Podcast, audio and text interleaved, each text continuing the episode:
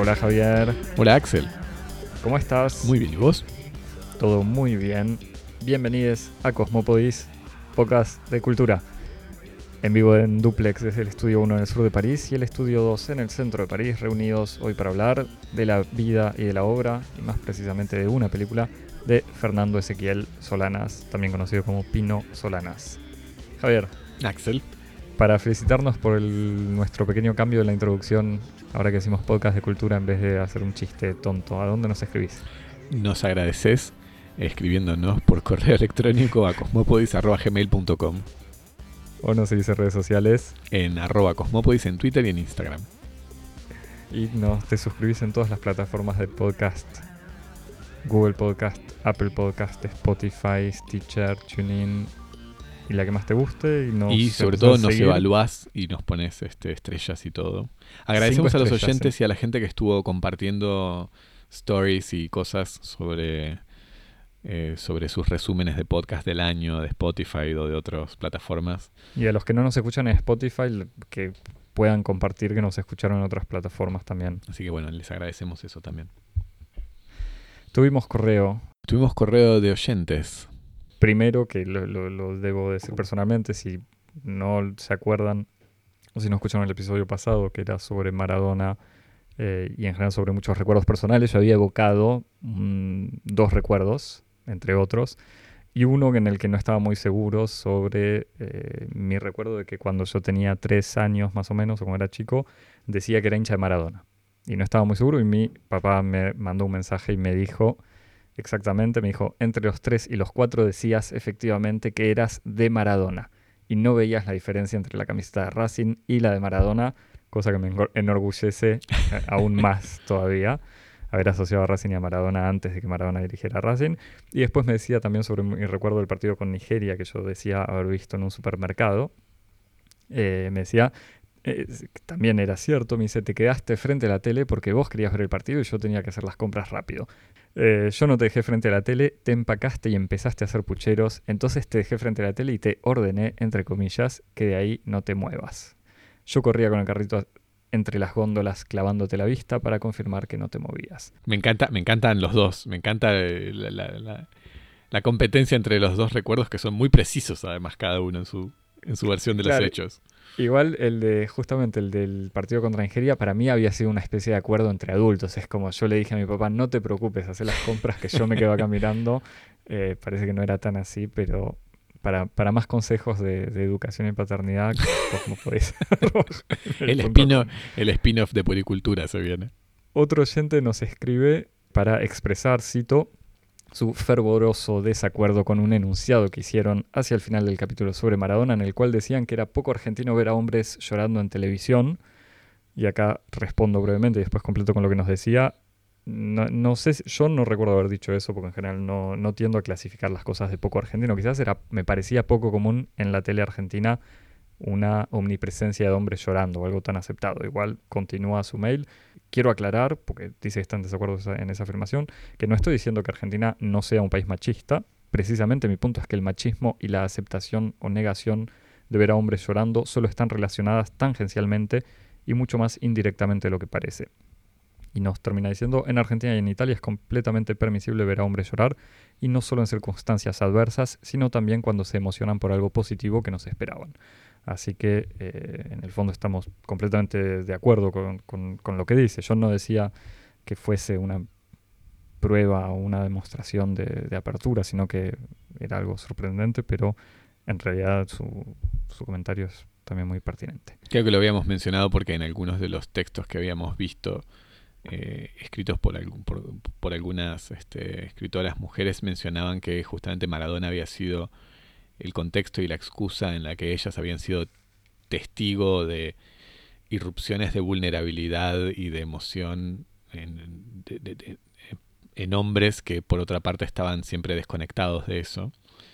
Eh, y me parece que son dos, este, son dos afirmaciones que no son, no son contradictorias. Javier, pensábamos grabar este episodio sobre Pino Solanas hace dos semanas, eh, justamente después de habernos enterado del fallecimiento de Pino en París el 6 de noviembre de 2020. Terminamos atrasándolo dos veces. Primero, como dijimos, por la muerte de Maradona. Y segundo, esta mañana, porque nos quedamos esperando el resultado del voto de la legalización del aborto en la Cámara de Diputados Argentina.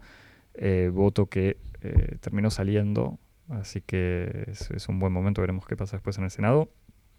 Pero eh, de alguna manera es un, es un momento pertinente por muchas razones para volver a hablar de Pino Solanas. Nos pareció interesante volver a su ficción, eh, quizás menos canónica y menos presente en nuestra memoria que, La Hora de los Hornos, eh, su, gran documental antiimperialista del 69. Y militante, además, y, militante, y es, una obra que quizás después diremos dos palabras, porque todos es una película que a mí me encanta. Eh, y también y sobre todo quizás su ciclo de documentales más recientes, que, empiezan en el 2004 con Memoria del Saqueo. Así que eh, vimos El exilio de Gardel, Tangos, película estrenada en 1985 y que ganó muchos premios, entre ellos el premio especial del jurado del Festival de Venecia. Película coproducida con Francia y filmada, justamente como ya veremos, en París y en Argentina. El exilio de Gardel es una película protagonizada por Marie Laforêt, actriz y cantante francesa, eh, Miguel Ángel Solá, actor y cantante, se puede decir, Javier. Y bailarín. Y bailarín. Y Philippe Lyotard, actor francés, con música de Astor Piazzolla y José Luis Castiñeira de Dios. Entre el lenguaje del musical y de la comedia dramática, mezcla que, atravesada por la sensibilidad tanguera, la propia película propone denominar tanguedia, la película cuenta en varias viñetas las experiencias de un grupo de exiliados argentinos en París, reunidos para la producción y el montaje de la obra de teatro que le da nombre a la película, o sea, El exilio de Gardel. Javier, ¿qué, pensamos, como te gusta decir? no, eh, que sí, que es, interesante haber visto esta, estas películas que yo las tenía el recuerdo de haberlas visto así hace mucho, o haberlas visto fragmentariamente, haber escuchado incluso la banda de sonido del exilio de Gardel. Y,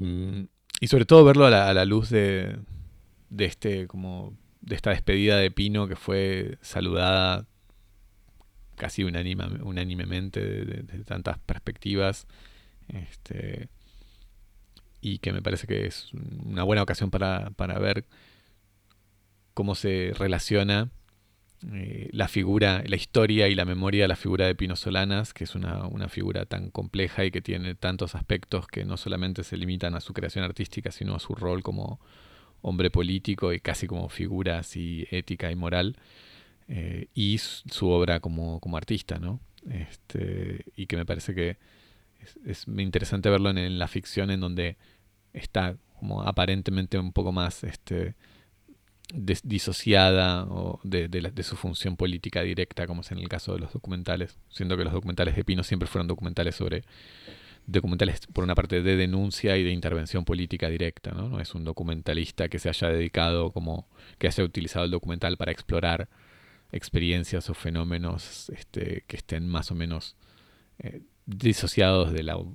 utilidad o de la finalidad política directa. Fue un documentalista político en ese sentido y entonces tal vez la, sus películas de ficción permiten una especie de, mirada distinta o, complementaria de, su concepción del arte, ¿no? Sí, sí, sí. En una película, por otra parte, como El exilio de Gardel, que es una película que es y que incluye dentro de su desarrollo una serie de reflexiones sobre el arte, sobre las dificultades de la creación y, sobre las, las la dificultad de la ética del artista, ¿no? Sí. Porque, repito, es una historia que cuenta la, la vida de estos exiliados en París, que están montando con muchas dificultades una obra de teatro, mm, dificultades por, por una parte materiales, porque no cuentan con, con todas las facilidades que se podrían tener si no estuvieran al margen de la sociedad y del mercado y al mismo tiempo las dificultades que tienen los artistas en un contexto de exilio, en donde están un poco desconectados de lo que sería como el público natural al cual se dirigiría su, creación. Entonces los artistas están permanentemente, sobre todo en la figura del creador de la obra, que es Juan II, el personaje interpretado por Miguel Ángel Solá, están permanentemente lidiando con esta dificultad para avanzar y concluir una, una obra que no tiene público, que, no tiene, que, es inaudible y que al mismo tiempo se hace con una cultura creativa y de producción muy distinta a la, entre comillas, cultura acartonada, francesa, eh, organizada frente a, a, una especie de genio creador argentino, latinoamericano, más libre de las limitaciones de, la forma y, de la organización casi industrial del mundo artístico europeo. Sí, me, gustaría antes de, entrar en eh, directamente en algunos problemas, para llamarlo así, del exilio de Gardel, contar un poco mi, relación, igual lo decías un poco con Pino Solanas. Yo conocía La Hora de los Hornos. Eh, no conocía, o sea, estaba al tanto de la existencia de su ficción, pero la verdad que no había visto ninguna película más allá de fragmentos eh, vistos medio de casualidad o como parte de otras eh, películas o, conferencias o lo que fuera. Pero me acuerdo que hace dos años tuvimos un, un contacto directo con, Pino Solanas porque en París el Forum des Images, una especie de, no sé cómo llamarlo, en realidad una especie de cinemateca. Una especie de cinemateca municipal, ¿no? Había propuesto, que tiene una hermosa sala de cine en el centro de París, había propuesto una retrospectiva de Pino Solanas en presencia de Pino, entonces Pino daba una masterclass y además se proyectaban todas sus películas. Pude ver de nuevo La Hora de los Hornos en un cine, en una pantalla enorme lo que fue un gran placer porque además yo tenía un recuerdo de una especie de película militante medio caricatural y al volver a verla, esto fue hace dos años, no, la volví a ver, uno se da cuenta que de todos modos el discurso político es mucho menos caricatural, por decirlo de alguna manera, o sea, es mucho más inteligente y construido incluso en una perspectiva de mm, documental, de película militante, antiimperialista, es bastante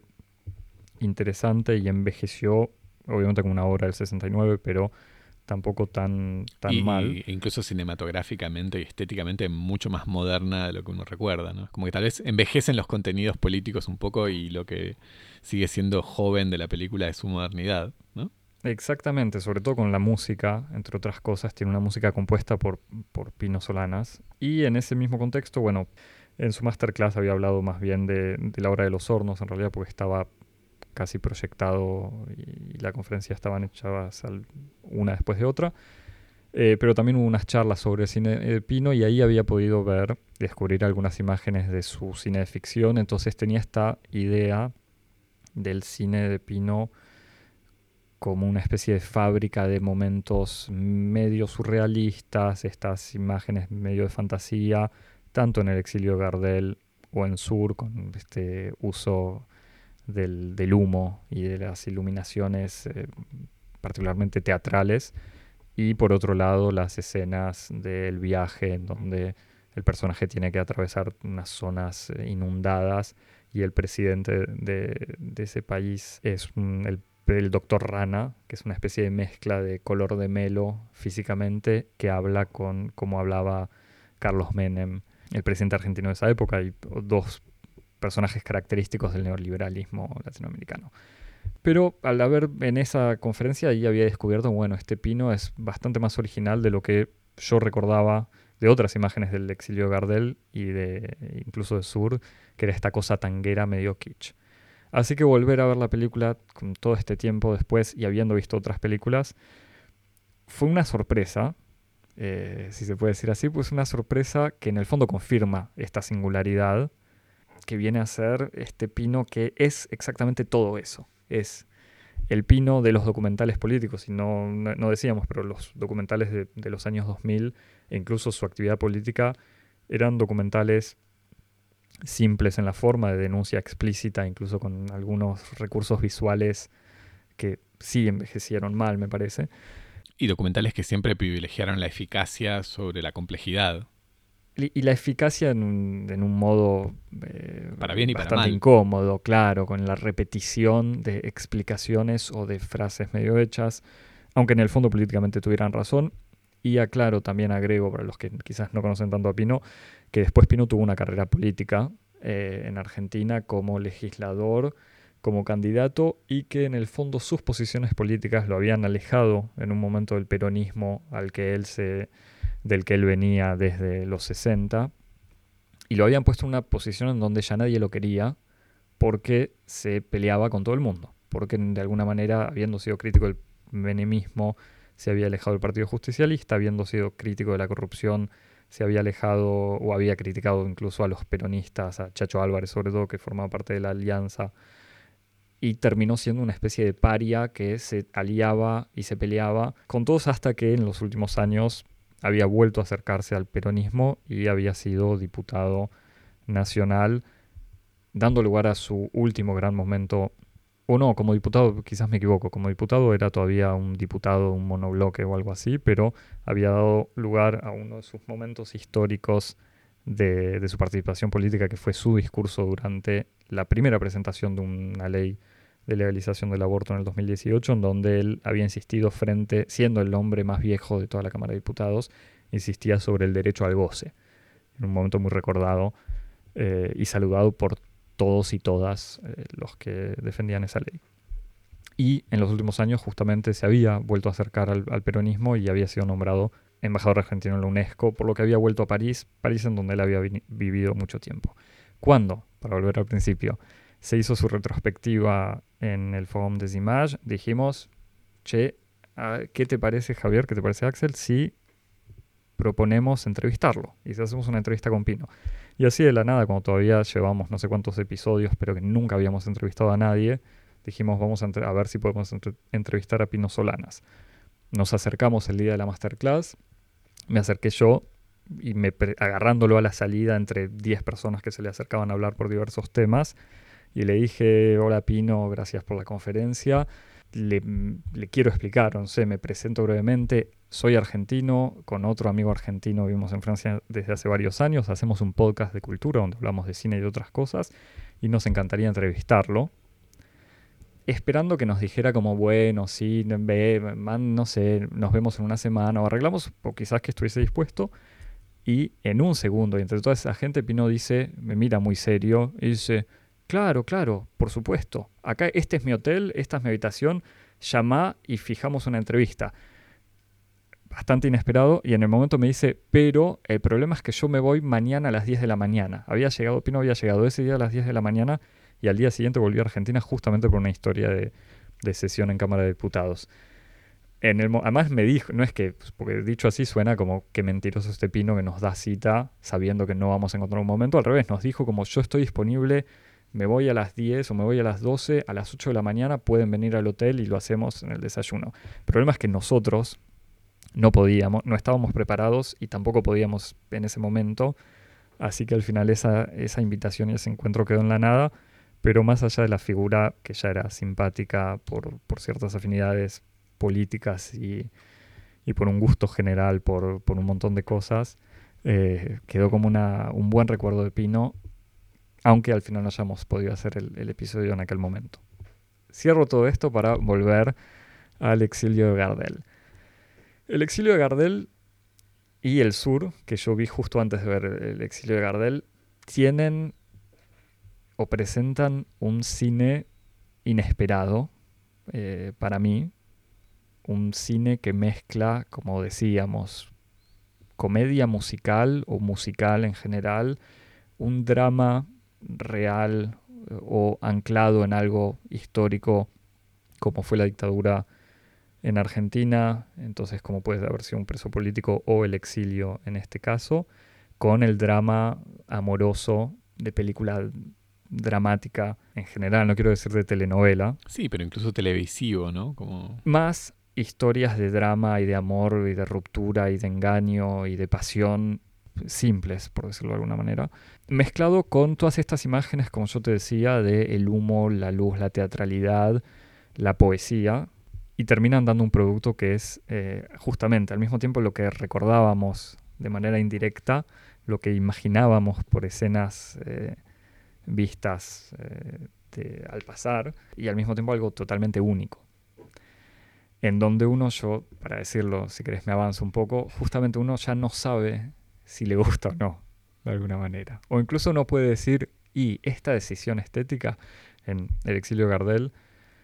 la película es está armada por diferentes músicas. Está el tango omnipresente y fascinante de Piazzolla.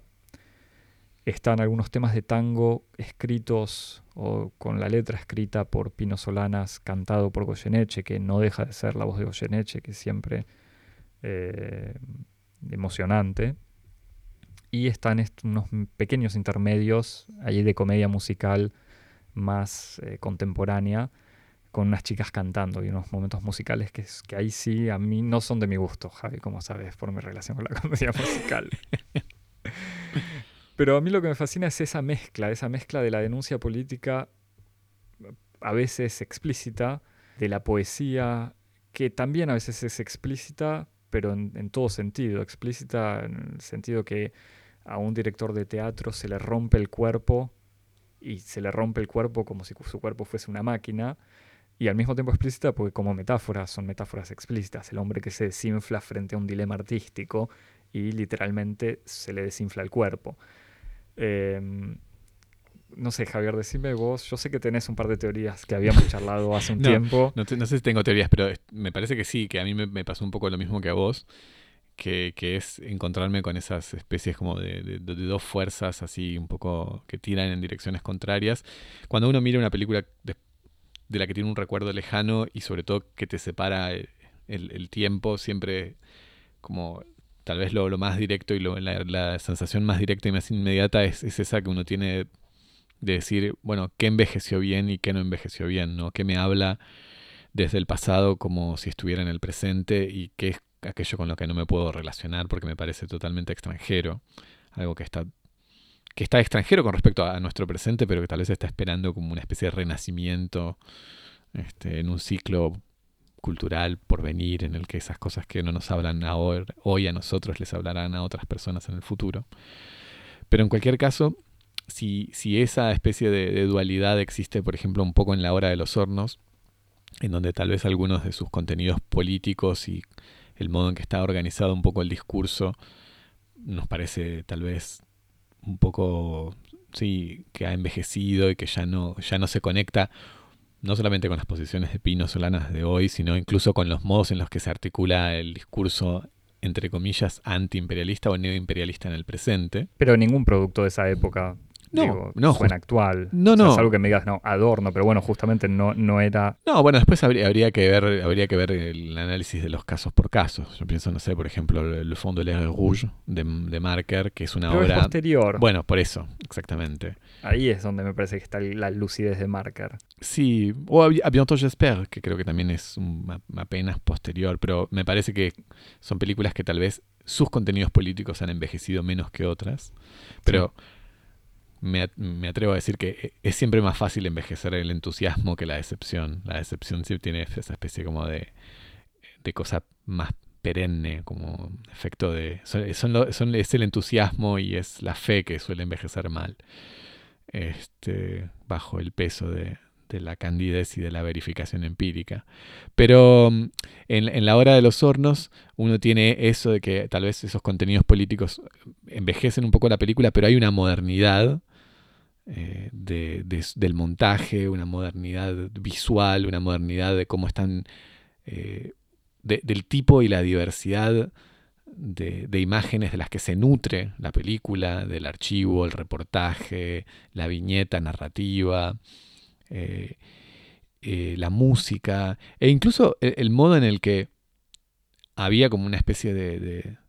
de dimensión de vanguardia en ciertos códigos televisivos y de la publicidad, en donde en esa época no eran eh, campos o arenas hegemónicas, sino que eran lugares en donde se estaban inventando procedimientos nuevos. Digo, tal vez no hay que pensar,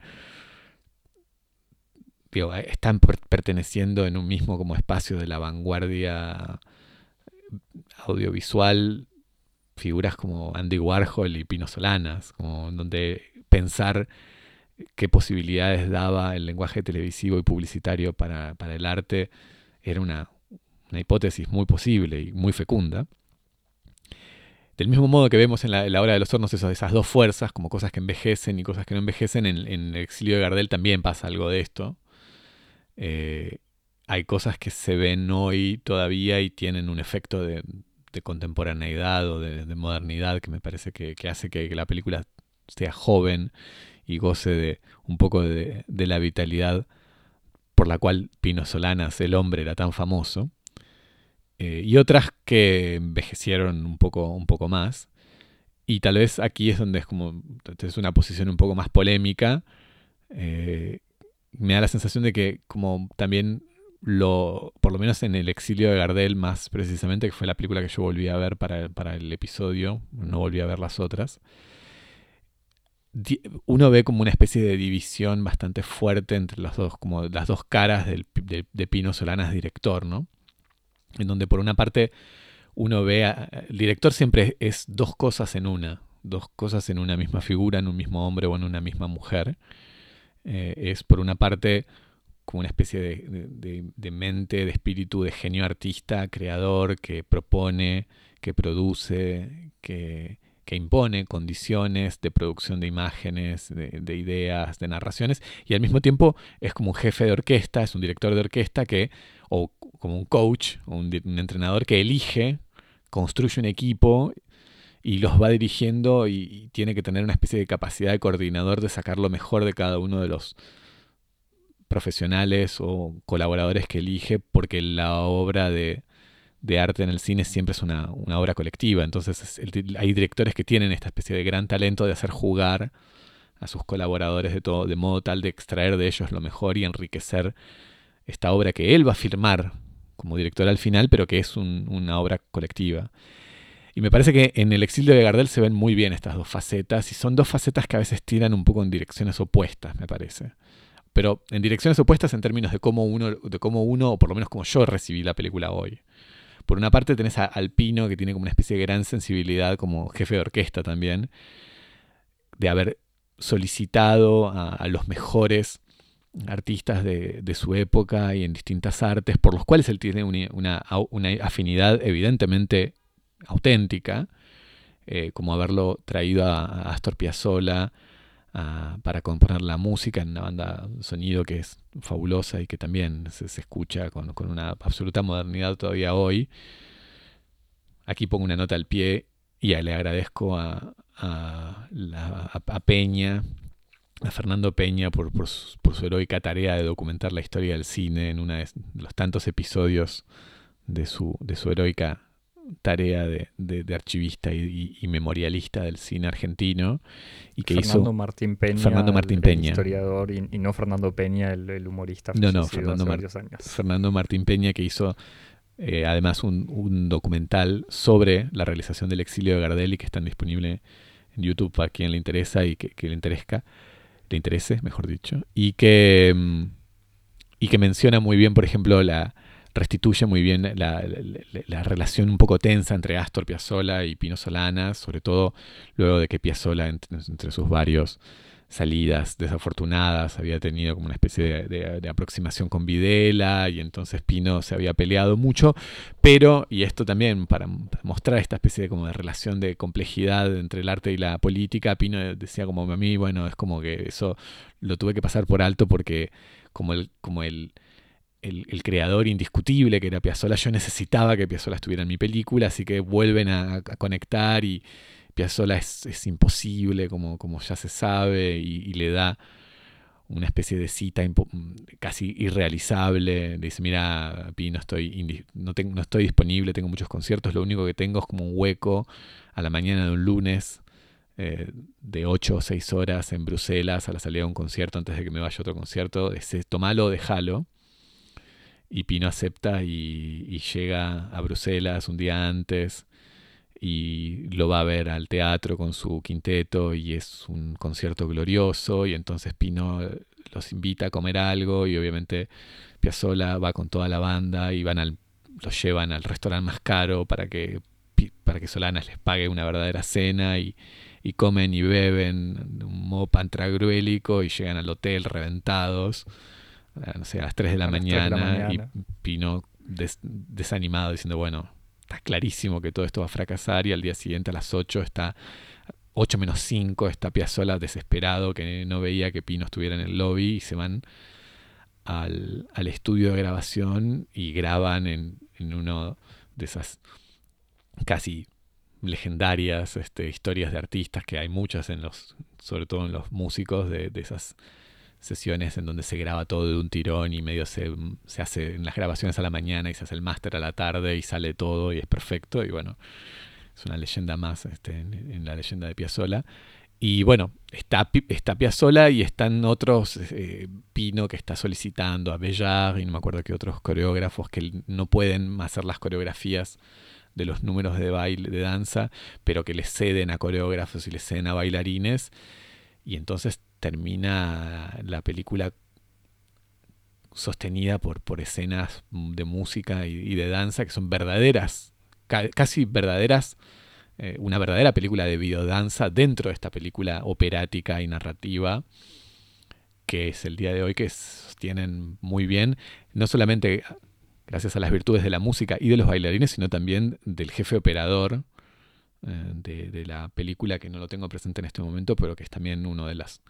grandes virtudes eh, de, la peli. Y que, digamos que todo, todo, todo toda esta vena de la película está un poco también. También tiene algunas escenas documentales interesantes, como por ejemplo la escena de esta famosa performance, manifestación pública que Pino Solanas organizó con otros artistas comprometidos en los 70 para denunciar la, dictadura, los crímenes de la dictadura, en el 81, para denunciar los crímenes de la dictadura, en donde se, se le encargó a varios artistas argentinos la creación de distintas obras que se iban a pintar sobre telas y que se hizo una especie como de de, procesión, de cortejo con, estas obras y con músicos que iban tocando en la calle y entonces hay como estas escenas de documental, escenas de calle que tienen como esa especie de grano de lo real que siempre se le dio también a Solanas, ser un, realizador en, la calle documentando lo que pasa. Y entonces digo, tenés toda esta vena de la película que tiene que ver con, la creación de estos artistas o del documental y después tenés, eh, como casi tengo ganas de decir, por lo menos como lo vi yo, un poco a contrapelo, eh, las escenas más este, del, drama, del melodrama, de la tanguedia, como dice la película, y permitíme Axel acá un comentario casi en el borde del mal gusto, pero de ratos cuando miraba la película yo tenía, me decías como esto, si uno estuviera tentado de transformar el exilio de Gardel en una película de culto, tendría que haber un drinking game, en donde cada vez que se pronuncia la, el neologismo tanguedia haya que tomar un shot. Este, porque es por lo menos un neologismo que, con el que la, el, el, propio guion de la película está tan fascinado que a mí me resulta, me, da un, poco, un un rechazo así. Pero bueno, entonces digo, tenía como a contrapelo toda esta otra parte de la película en donde uno siente que sí, que eso envejeció un poco más. Con lo que uno sí tiene una, una especie como de dificultad de aproximación, que uno dice, ah, esto, esto sí me es extranjero, esto sí no, yo no puedo como, me cuesta recibirlo como un legado, mientras que el otro sí está como más disponible. Y algo que yo pensaba mientras veía la película y tenía esta reacción en estas partes, es como, bueno, tal vez esto no es solamente como una mera reacción individual, personal mía, en cuyo caso sería totalmente insignificante, intrascendente, porque ¿qué, importa? ¿Qué, ¿Qué, me importa a mí? Este, pero yo pensaba como, bueno, tal vez hay algo acá del modo en que esto no me habla a mí, que dice también un poco de como una especie de desconexión, de, ensimismamiento que tuvo un cierto cine en una época con respecto a la gente más joven. Y entonces como lo que inmediatamente yo pensaba es como, bueno, tal vez esta película conectó con un cierto público, aunque no, no, tengo muy claro y me costó averiguar eh, cuán, cuán fuerte fue o cuán significativo fue su éxito de público pero incluso pienso, pues esto puede haber conectado con, un cierto público, pero no sé cuánto conectó o cuánto consiguió este, funcionar como un puente o como una apertura de caminos para los realizadores o los creadores jóvenes de la época. Y me lo preguntaba en, en dos aspectos. Me lo preguntaba como un aspecto muy elemental, como diciendo, ¿en qué medida esta película puede haber sido algo, una herencia para realizadores de esa época? Una pregunta que yo me respondía muy rápidamente como diciendo ninguna, porque no se me ocurría nada y al mismo tiempo como pensaba como esta película es como una especie de canto de cisne de un cine argentino de los años 80 que después va a entrar en un nuevo ciclo que no tiene nada que ver y que en una medida se constituye como la negación de este, de este pasado, que es como el nuevo ciclo, el nuevo cine argentino de los años 90 que está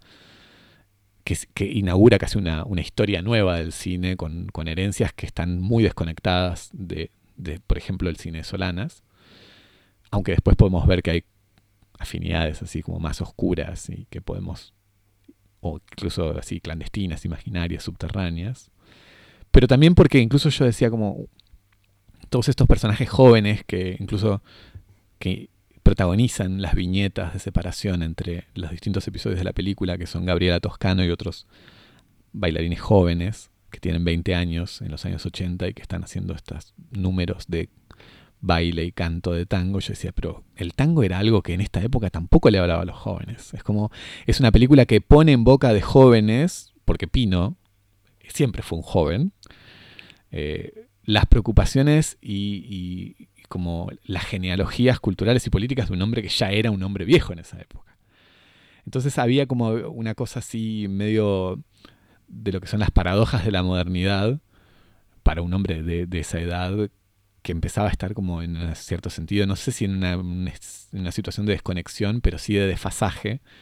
con respecto a una modernidad que pasaba por otro lado en los años 80, cuando en los años 60 él sí estaba en, un, en una situación de sincro. ¿no? Con la modernidad. No sé cómo lo ves vos.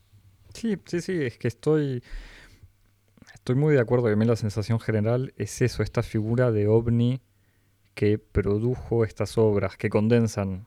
un montón de cosas, como vos decías, todos estos artistas que participaron, traídos y dirigidos por Pino,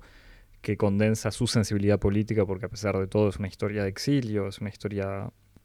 marcada por la política, que, condensa su sensibilidad tanguera y que condensa también ese diálogo con Francia, porque se desarrolla en París, está coproducida con Francia, tiene estos personajes,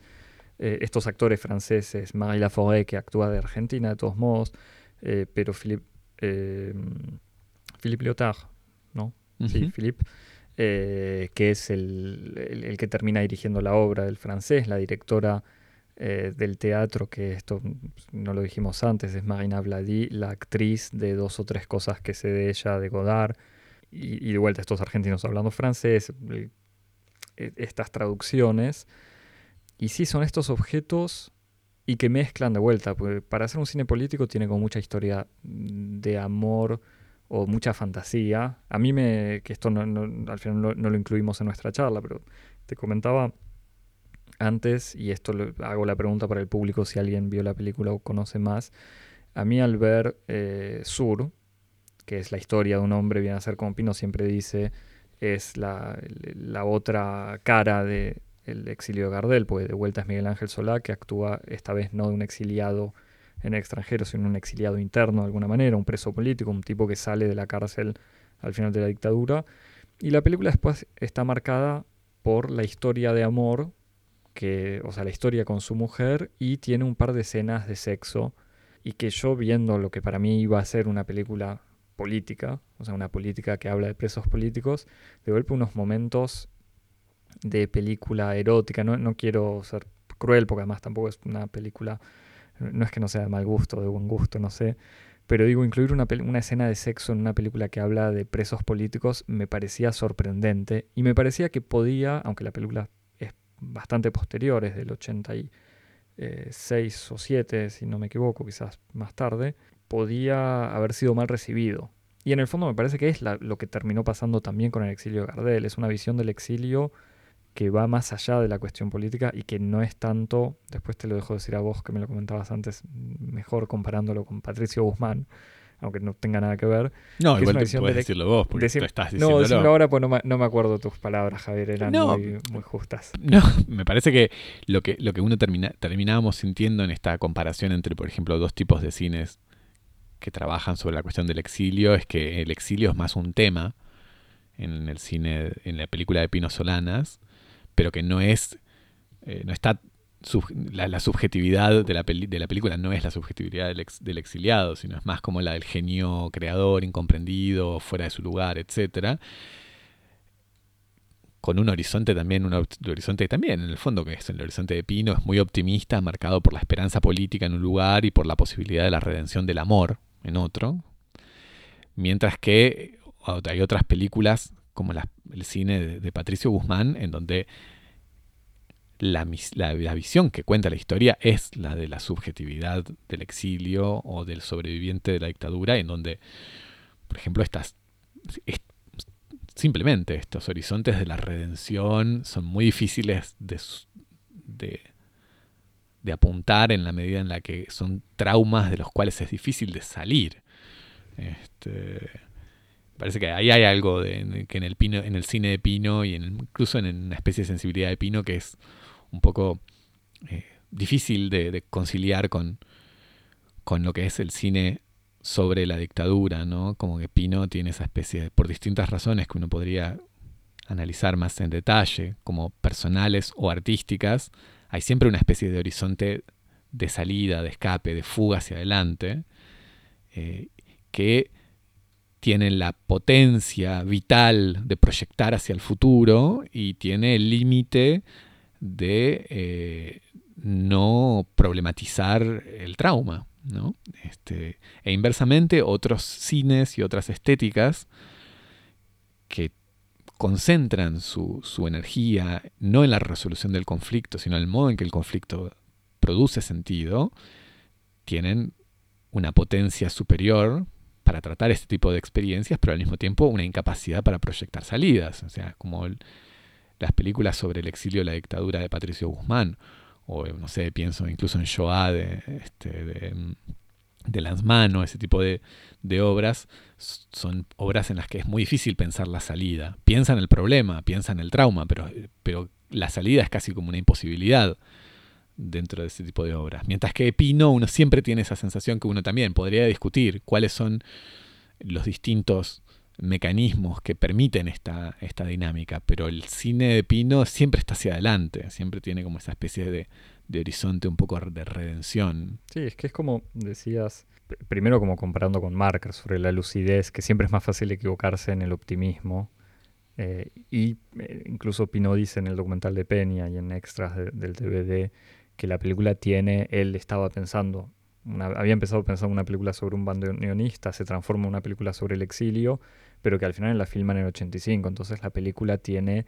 la alegría del regreso, no es la tristeza del exilio. Y eso está marcado en, en todas las películas. Y como decías antes, este joven eterno que era con esta, esta pasión por la pasión, pasión por el goce, se ve. Es como, yo no sé, viendo esta película, viendo el viaje también, eh, el viaje es una película del 91 me parece, en donde parece como que le vendió el pitch a un productor francés, porque le dice yo que es un muchacho que viaja por América del Sur, hasta México. Entonces, claro, tiene unos planos hermosos de la Patagonia, del Amazonas, del Machu Picchu, de todo lo que uno imagina que un europeo quiere ver. Y al mismo tiempo él lo da vuelta y mete estos personajes medio surrealistas. Con el exilio de Gardel entre paréntesis, tangos, como que si le, hayan puesto el como sello otro nombre para que el público europeo entienda de qué va a hablar y qué va a ver y qué tiene que ir a ver. Yo justamente no logro identificar en qué medida Pino era un tipo muy pragmático y decía, bueno, yo acá tengo que, quiero hacer mi película, ¿qué tengo que vender? O sea, ¿qué tengo que decirle a los productores que voy a hacer para poder hacer lo que quiero? O si en el fondo él abrazaba completamente esas, esa necesidad y ese... Em, sí, esa, necesidad de venta y esa pasión o voluntad de lo que él quería hacer. Y me parece que él lo abrazaba completamente, como que no, no llega a ser una separación o una contradicción en su cine, como que todo va junto. Sí, me, parece que es más es una contradicción coyuntural, eh, en el sentido de que estoy de acuerdo con lo que vos decís y esclarece muchas cosas en cierto sentido. Incluso el tema del exilio, o sea, el tema del exilio, la dictadura. Sí, pero incluso yo lo pensaba en términos, había, hay varios momentos en los que yo con el exilio de Gardel tenía la sensación, tenía muy presente, me volvía a la mente ese dato biográfico de que Pino en su juventud y antes que nada eh, había sido un, un hombre de la publicidad. Este, un hombre que venía de la dirección de, de publicidades, de, de, anuncios, de, de, productos, de venta de productos. Y me parece que hay ahí algo que, men, que o sea, que es, es, muy fácil, es muy fácil interpretar al pino eh, político, al pino peronista incluso, eh, en esta clave publicitaria, como diciendo, claro, Pino era sobre todo y, antes que nada como un profesional de la eficacia, del oportunismo, como vos decías, ¿no? Es una, es una tentación muy grande. decir, claro, Pino es sobre todo un estratega, alguien que hace las cosas en virtud o con la finalidad de obtener un cierto resultado. Y entonces, por ejemplo, en el, en el arena artística es como todo está supeditado a la eficacia, a la legibilidad del mensaje, etc. Pero me parece que también se puede ver de otro modo, y que tampoco es contradictorio con, lo primero, pero que enriquece un poco la, el modo de pensar esta especie de sensibilidad un poco específica de Solanas, es que Solanas es al mismo tiempo como una especie de profesional de la belleza. Está obsesionado por eso. Y me parece que esa especie como de, de, pulsión, por un lado, ética, de su vitalidad, de su sensibilidad y su preocupación por la cuestión del goce, eh, tiene mucho que ver con que él está un poco obsesionado, es un esteta, está un poco obsesionado con la belleza en el sentido más tradicional de la palabra, eh, y, esa, y esa obsesión, esa preocupación que es muy auténtica y personal de él, él también la puede traducir e instrumentalizar en el mundo de la publicidad, en donde la publicidad en los años 60 descubre que el mejor modo de convencer es estetizar, ¿no? Que esto que es como algo que es un descubrimiento moderno, en el sentido en el que el poder persuasivo de la publicidad no estaba centrado como en el discurso del, de estético, sino en el discurso como racional, como uno tiene que comprar tal producto porque es mejor, porque es más eficaz, porque es más barato, porque es más útil, porque es más fácil de utilizar. Como el momento en donde la publicidad y el arte se mezclan, es como esa especie de momento también de transformación vanguardista del capitalismo, en donde se descubre que la experiencia del consumo es una experiencia que está profundamente vinculada con el deseo. Y entonces ahí es como que la belleza empieza a jugar un rol clave en la imaginación del capitalismo y en la imaginación de la publicidad. Y se abrió como una vía, un camino, en donde un montón de profesionales de la belleza, por decirlo así, encontraron a esa especie de nueva beta, que es la publicidad. Y me parece que Pino está un poco en esa especie como de, caminando por la cornisa eh, entre, entre el descubrimiento de todos los poderes que están asociados a la belleza y al culto de la belleza, a la producción de la belleza, a la difusión de la belleza y su propia afinidad personal. Entonces, me parece que hay ahí como una especie de, doble afinidad que tiene que ver como por una parte por la eficacia política y por otra parte por su sensibilidad estética, que van muy unidas y que están como dando distintas eh, proyecciones eh, que, se originan en esta especie de origin story, como de, de pecado original de ser un publicista, pero que después se siguen verificando en su obra como realizador. Sí, y de alguna manera marcado, esto es otra, otra teoría que, habíamos charlado antes, por cierta sensibilidad política en donde toda su fantasía le escapa de alguna manera a la fantasía elitista. O sea, comparando a Pino con otros directores argentinos que trabajaron en el extranjero, sobre todo con Francia, la fantasía de Pino no es una fantasía inentendible, por decirlo de alguna manera, no es incluso una fantasía, bueno, no, es, no, es, no tiene que ver con grandes construcciones intelectuales. Y eso también lo, comentábamos como diciendo en qué medida la cultura que busca reivindicar Pino, o la no sé si alta cultura, pero la cultura con la que él dialoga, o la que él busca dialogar, porque en el fondo Pino cuando habla de música te va a hablar de Stravinsky, de, no sé, Ibarés, pero te, te habla de música contemporánea cuando él hace, habla de, historia, de contar historias, no busca la complejidad, busca una especie de sentimiento popular que era indefectible no relacionarlo justamente con su, con su peronismo en, todo sentido, no solamente con sus contactos con Perón, sino como con una especie de estética en donde la cultura tiene que ser la cultura popular. no existe una alta cultura Sí, obvio. Incluso la, incluso la historiografía, la como la, historia que la historiografía que él recupera es la historiografía así como del, de la izquierda nacional y está totalmente desconectado de otras historiografías que que participan como de un ejercicio de la complejidad intelectual, tal vez mucho más afín a lo que es esa música contemporánea de la cual se reivindica él. Entonces es como esta esa especie de, de relación medio tensa que existe como entre, entre las vanguardias artísticas y como las vanguardias político-intelectuales. Me gustaría para, para, ir cerrando, en realidad, citar dos textos, va, citar no, comentar dos textos que, que, leímos después de haber empezado a discutir y que tocan elementos interesantes, aunque no sé si hay, hay uno que es medio raro citar, el texto que escribió Quintín, Quintín, direct, eh, crítico de cine histórico eh, argentino, que en los últimos años tiene unas... Eh, se convirtió en un personaje de redes sociales y, y de la política bastante ya no quiero decir ni despreciable ni desagradable, bastante ridículo, eh, pero que en su texto sobre Pino insiste sobre esta dimensión publicitaria, quizás de manera más, eh, más chata, aunque con mucha pertinencia que lo que decías vos de esta mezcla del discurso publicitario con, con el discurso estético.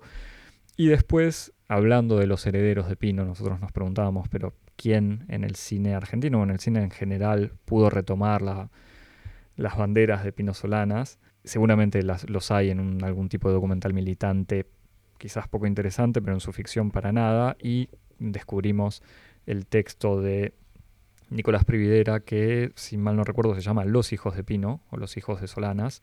en donde justamente hace, comenta esto, esto que nosotros nos preguntábamos, cómo Pino no tiene a priori herederos, y Prividera avanza algo que justamente vos también me habías avanzado como teoría. Sí, sí, que yo te, yo te la dije como una intuición y que estuve muy este, satisfecho de ver articulado modo muy elocuente por Priviera en su texto. Que quizás la pasión, o sea, en donde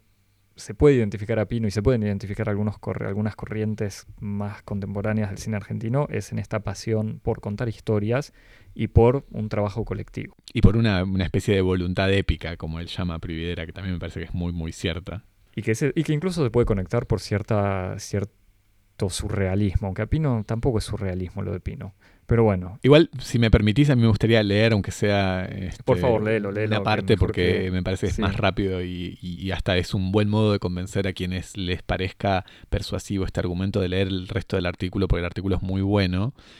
el, artículo termina justamente el corolario, es un poco este, dice, quizás no podamos encontrar hijos directos o dilectos de, Solanas en el cine argentino, y sin embargo ahí están para quien quiera verlos. Incluso en la, en la cinefilia retromoderna, aunque la historia oficial del cine argentino no puede leer a Santiago al lado de Solanas. Y entonces avanza y dice lo siguiente, pregunten a un cineasta tan aparentemente lejano como Mariano Ginás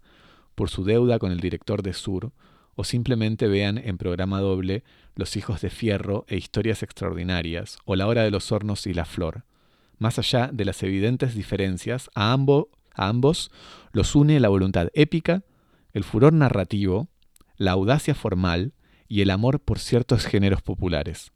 Los separa, más que la inconmensurabilidad entre épocas y visiones del cine, la, la dificultad del nuevo cine argentino para asumir lo político, algo que para los cineastas como Solanas siempre fue el mandato de la obra. Fuera, fuera en el documental, a través de la potencia narrativa que permiten los artilugios de la ficción, o en la ficción, a través de la potencia de lo real que impone la aproximación a lo real, el cine de Solanas nunca olvidó su compromiso con aquello que aún solemos llamar, no es cierto, el mundo. Parece que es un excelente, excelente modo de proponer, anticipar esta especie de posibilidad de, la herencia de Solanas, de un cierto espíritu de Solanas, casi uno podría decir, en, ciertos cineastas argentinos contemporáneos. Perfecto. Así que muy, muy recomendable, muy, muy recomendable este. La, nota de Prividera los que hijos de Solanas, la página con los ojos abiertos. Con los ojos abiertos, sí. Página editada por Roger Cosa, otro crítico siempre recomendable. Javier, algo no sé si quieres recomendar algo más para cerrar las notas, esto que el diálogo de Solanas con Godard, que lo dejamos de lado porque eh, no sé si es un capítulo aparte, pero en el año 69, si mal no recuerdo, una revista uruguaya de cine convoca eh, a ambos cineastas para que dialoguen. Y es un diálogo muy interesante porque es el Pino que viene ya de haber hecho esta película militante vanguardista con el Godard que justamente va hacia ese lado y que se encuentra en ese momento donde Pino está más en la vanguardia que en Godard. Claro, eso es un diálogo muy, muy interesante, aunque no, no, haya ido. Aunque los contactos entre Pino y Godard, quizás de vuelta nos corregirán,